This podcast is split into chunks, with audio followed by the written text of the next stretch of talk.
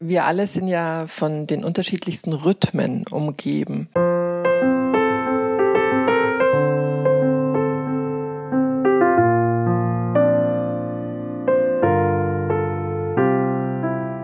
Die Natur ist die stärkste Kraft. Im Einklang mit ihr geht man niemals verloren.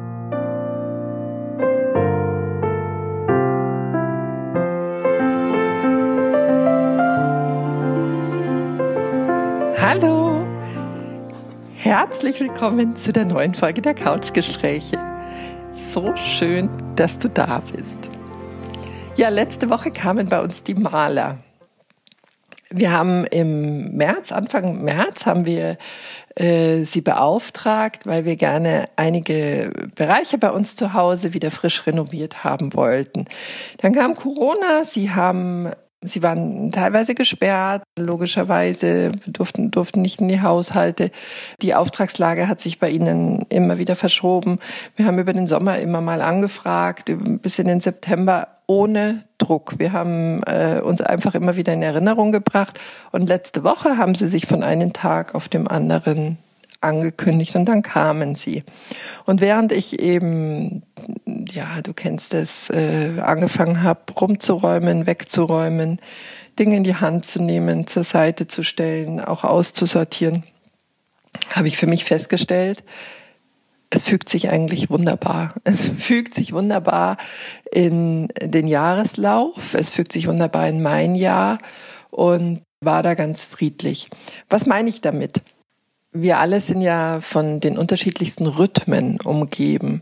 Äh, das beginnt mit dem Rhythmus von Tag und Nacht, die sich abwechseln, mit dem Mondrhythmus, der äh, langsam zunimmt und dann wieder abnimmt. Wenn du eine Frau bist, äh, kennst du die unterschiedlichen Kräftephasen während deines persönlichen Zykluses. Wir haben die Jahreszeiten, die uns umgeben, oder aber auch der, der, die ganze Lebensspanne von Geburt bis Tod unterliegt ja einem, einem Rhythmus. Äh, bei den Jahreszeiten beginnt es im Frühjahr mit Keimen in der Natur, Pflanzen wachsen, kleine Tierbabys werden geboren, sie, sie erblühen, sie, ähm, die Natur erblüht, sie reift, wir ernten im September und ja, gerade fallen die ganzen Blätter von den Bäumen, die Energie der Pflanzen richtet sich nach innen, die Pflanzensätze, äh, Säfte richten sich in den Stamm und in die Wurzeln und fokussieren sich auf das Innere, auf, auf neues Kraftschöpfen, um dann wieder früher mit Keimen zu beginnen. Manchmal ist es ja in unserem Denken so, dass wir das Jahr als so einen Zeitstrahl sehen. Es beginnt im Januar und endet im Dezember. Hm, aber ist es, ist es nicht viel mehr einfach eine Aufeinanderfolge von Kreisen, ein, ein, ständiger, ein ständiger Zyklus einfach von Entstehen und Vergehen über den Lauf der, des Zykluses. Ich glaube, ein bisschen haben wir das ja in unserer, in unserer heutigen äh, Lebenskultur so ein Stück aus den Augen verloren, gell? durch die Technisierung oder Globalisierung oder vor allem auch durch die Urbanisierung. Wir leben in, in Städten und entfernen uns ein Stück weit von diesem natürlichen Rhythmus. Wir hasten von, von Termin zu Termin und äh, streben nach so einem Leistungsniveau, das wir versuchen konstant aufrecht zu erhalten. Aber tatsächlich habe ich in den letzten Jahren gemerkt, je mehr ich mich diesem Jahresrhythmus, in diesem Jahresrhythmus hineinbegebe, desto weniger Widerstände erfahre ich. Also dieser, dieser äußere Zyklus, wie außen so innen, wie innen so außen, dieser äußere Zyklus unterstützt mich. Und da habe ich auch ein schönes Zitat gelesen. Die Natur ist die stärkste Kraft. Im Einklang mit ihr geht man niemals verloren. Aber was meine ich denn? Äh, was meine ich denn damit konkret? Also für mich war es irgendwann so, dass ich festgestellt habe, äh, dass es mir leichter fällt, wirklich äh, neue Projekte, Kreativität, Dinge aufzugleisen, wenn ich das zu Beginn des Jahres mache, tatsächlich auch schon Ende des Jahres vorbereite und das Handeln dann zum Jahresbeginn startet und ja, in der Phase jetzt schon viel mehr wieder so ein, so ein Blick nach innen gerichtet wird, ähnlich den Bäumen, ja. Mm, als Nebeneffekt konnte ich bei mir beobachten, dass es mir dadurch mit der Zeit viel leichter, viel nicht mehr gegen diese unaufhaltsamen Veränderungen anzukämpfen. Ich kann mich viel leichter in diesen Wandel des Lebens äh, ein, einlassen. Äh, merke auch inzwischen immer früher, dass ich in so ein altes Muster zurückfalle, dass ich versuche auch gegen die, die offensichtlichen ja, äh, Gegebenheiten anzukämpfen. Also das fällt mir viel früher auf. Also eine Petra früher hätte mit aller Kraft versucht, diesen Maler beizubringen. Äh, inzwischen, äh, ja, darf der kommen, wenn es dann tatsächlich passt. Und es ist, es hat super gut gepasst. Wenn wir das auch mal betrachten, die Natur, die Natur sorgt für Harmonie und wir als Menschen sind Teil der Natur. In der Natur wird dafür gesorgt, dass äh, kein Vergehen stattfindet, ohne dass das Keimen danach nicht folgt. Und äh, das Gleiche gilt, glaube ich, auch für uns Menschen.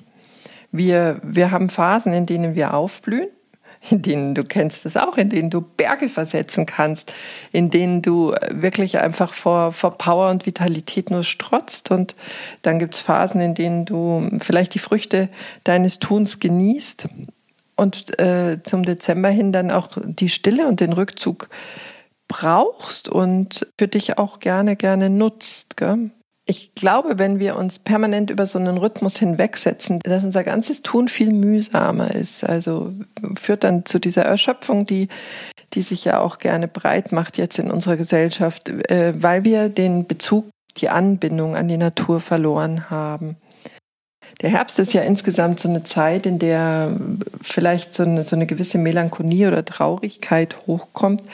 Wir, wir richten uns eben wieder nach innen aus und da wollte ich dir heute gerne ein Tool oder mit dir gerne ein Tool aus meinem Coaching-Fundus teilen, das ich letzte Woche dann auch gestartet habe, weil wir jetzt in diesen letzten Monaten, also gerade der November, Ende Oktober, November, sind wunderbare Monate, die oder wunderbare Wochen, die äh, sich dafür eignen, dass du loslässt, wie die, wie die Bäume ihre Blätter gerade loslassen, dass du mal guckst, was brauchst du in deinem äh, in deinem häuslichen, in deiner häuslichen Umgebung überhaupt nicht mehr. Ich stelle mir da die Fragen, was nutze ich und was liebe ich? Und ich habe ähm, vor ein paar Jahren ein, ein tolles Tool von einer ähm, amerikanischen Buchautorin in einem, in einem Seminar gelernt.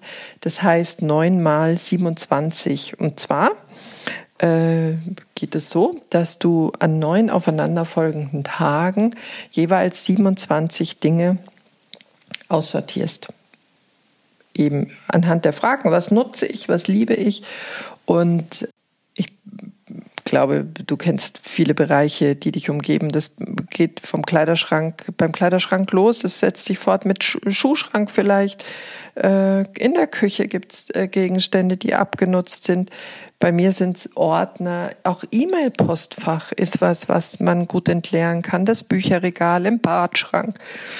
Also du nimmst an neun aufeinanderfolgenden Tagen jeweils 27 Dinge und lässt die bewusst gehen.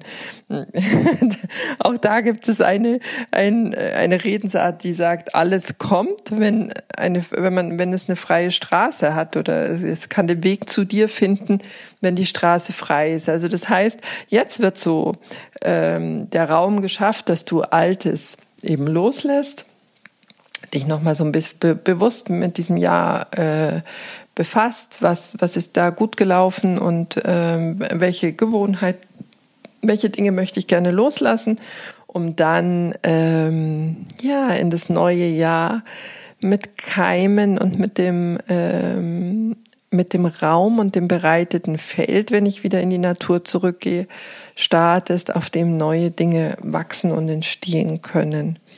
Also wir bereiten jetzt in diesen letzten Wochen des Jahres vor, was wir dann, was sich dann im Frühjahr bei uns zeigen wird.